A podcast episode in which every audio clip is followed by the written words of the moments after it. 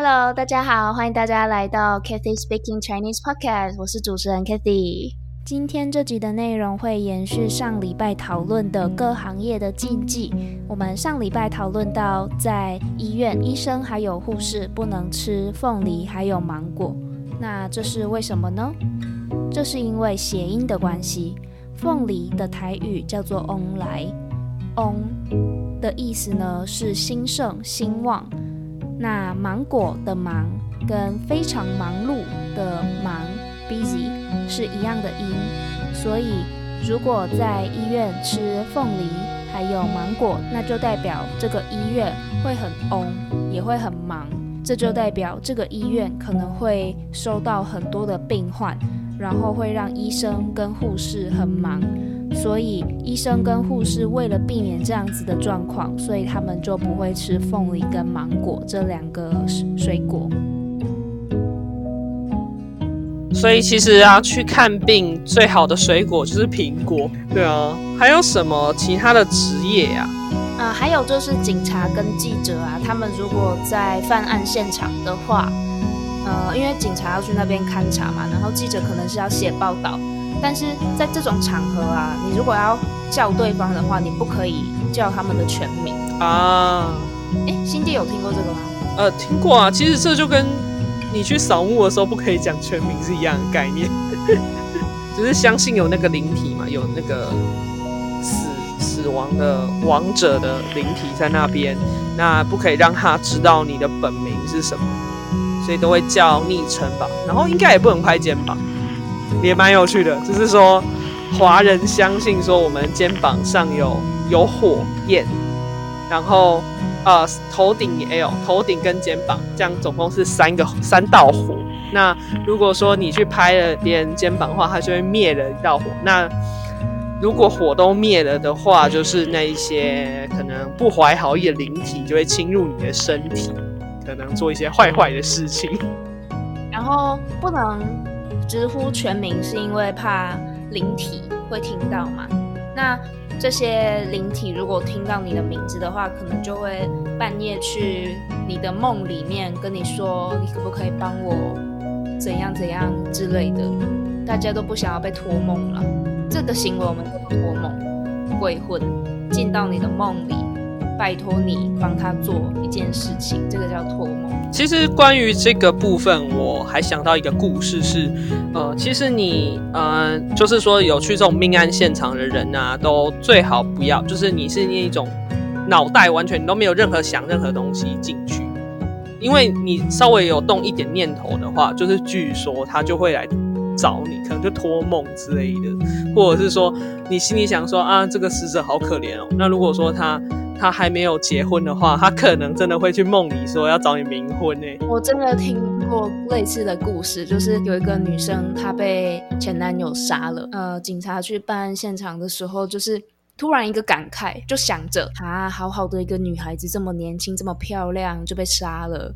结果当天晚上他就被托梦了，对，甚至他没有报名字哦，对，那就真的是你宁愿相信这件事情是这个禁忌是真的，那你也不要实际去尝试。对，那说到刚刚有提到冥婚的部分，就是 一个禁忌，也都是台湾知道，就是说你在呃路上看到红包袋的时候，千万不要捡起来。绝对不可以剪，因为因为那个通常是找冥婚对象的红。那新地什么是冥婚冥婚的话，就是简单来说，就是你跟死死者结婚。那通常这个死者呢，他可能就是呃年纪轻轻啊，然后还没有结婚他就过世了，不分男女啊。那可能说他会觉得自己很孤单啊，或者说父母觉得他很孤单，那想要帮他找一个对象。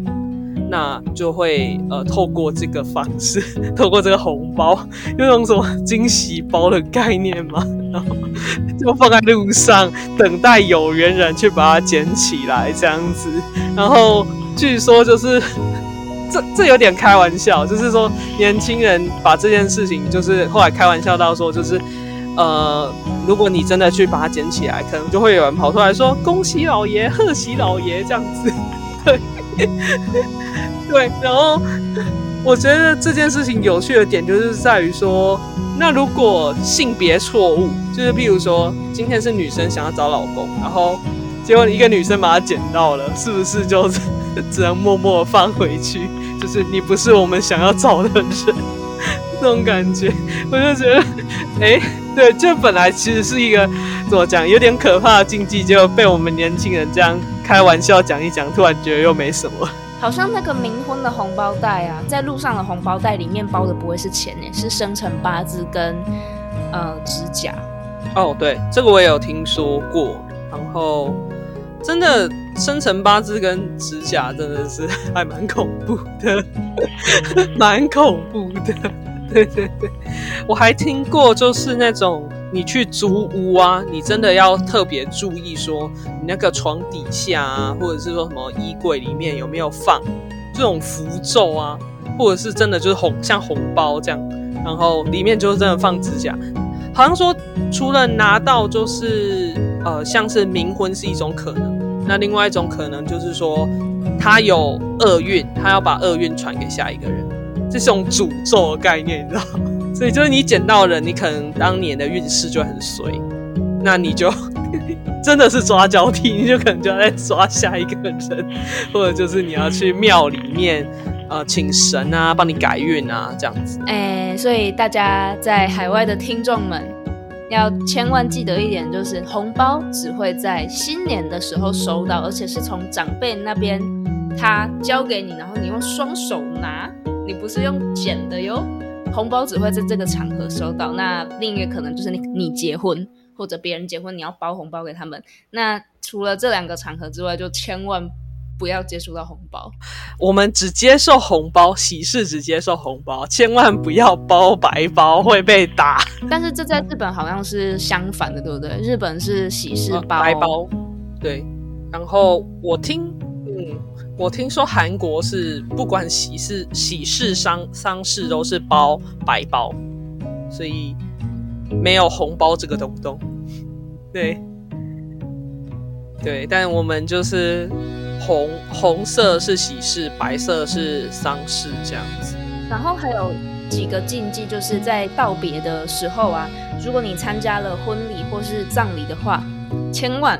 不要说再见。我觉得这里英文的拜拜也不可以说，哎，还是拜拜，它没有那种 see you again 的意思。嗯，我不知道哎，那我不知道，就是 很难不不说拜拜，就是你感觉没有道别就少了点什么的感觉，但是这种场合又不适合说拜拜。我的。以我参加婚礼的经验来看，大家都是后来来了来了，鳌盖鳌盖安怎？反正他们就是不会说再见，或是说哦新行新行，那里就只会说哦先走喽。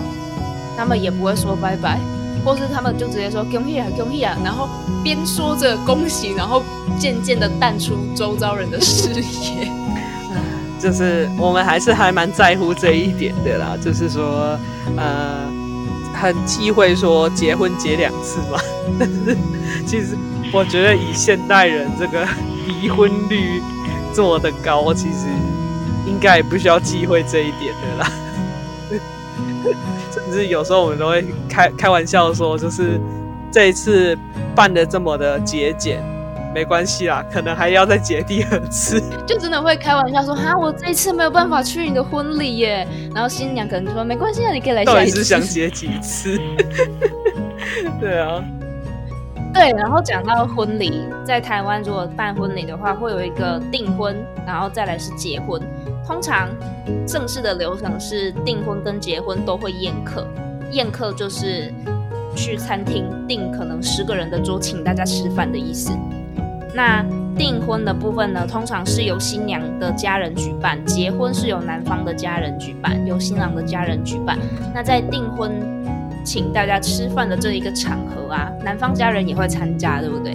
可是呢，男方的家人如果看到鱼的料理的话，他们就要先离开。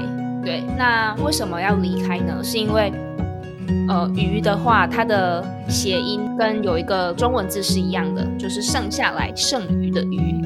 那在鱼的料理被端上桌之前离开，就代表男方的家人会给女方留余地，就是代表男方的家人不会欺负女方，会好好的珍惜新娘这个意思。哦，这一点我倒是比较不知道。不过关于婚礼的事情吗？哦，我倒是有想到一个，是那个聘金有那个大聘小聘，对不对？是男方会给女方聘金，然后呃，可能那个数字都不小，就是万以上，我也不太确定数具体数字是多少。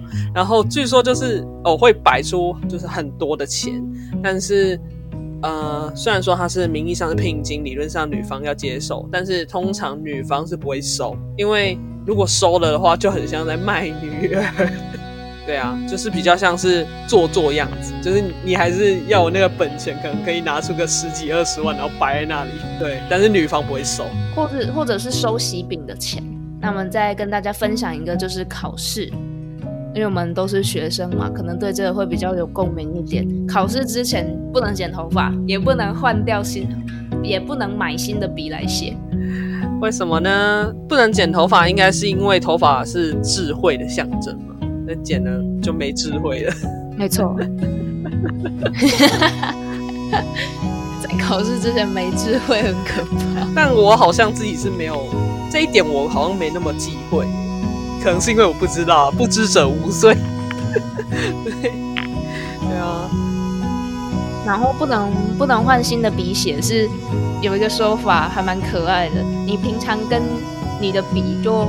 保持了很好的互动关系，然后你们也很熟悉彼此。如果你在考试之前突然换了一个新的笔的话，你旧的笔会生气，然后他就会报复你。哎，我我我怎么突然想到？我觉得华人文化里面有很多这种报复的感觉，就是你你不做某件事情，他就会报复你。就是有那种诅咒的感觉，就都没有很没有很不正向哎，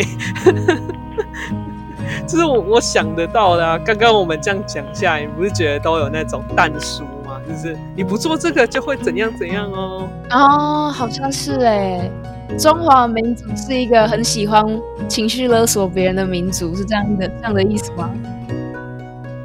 还有什么？还有什么样的禁忌是我们自己也都非常熟悉的？像上次某一集我有提过那个不吃牛这件事嘛，我是真的有在遵守哎。那我的话是在旅馆开房门之前一定都会敲三下。对，这个我也会，就是。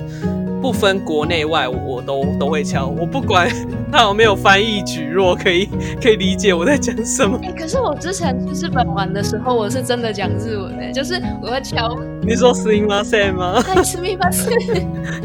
嗯，但是其实我觉得这个敲门这个动作啊，有蛮有趣的。就是说， 假设里面真的有灵体好了，然后他那。他认为那里是他的家，那我们敲门进去他的家，他应该还是心里会觉得说。你进来干嘛吧？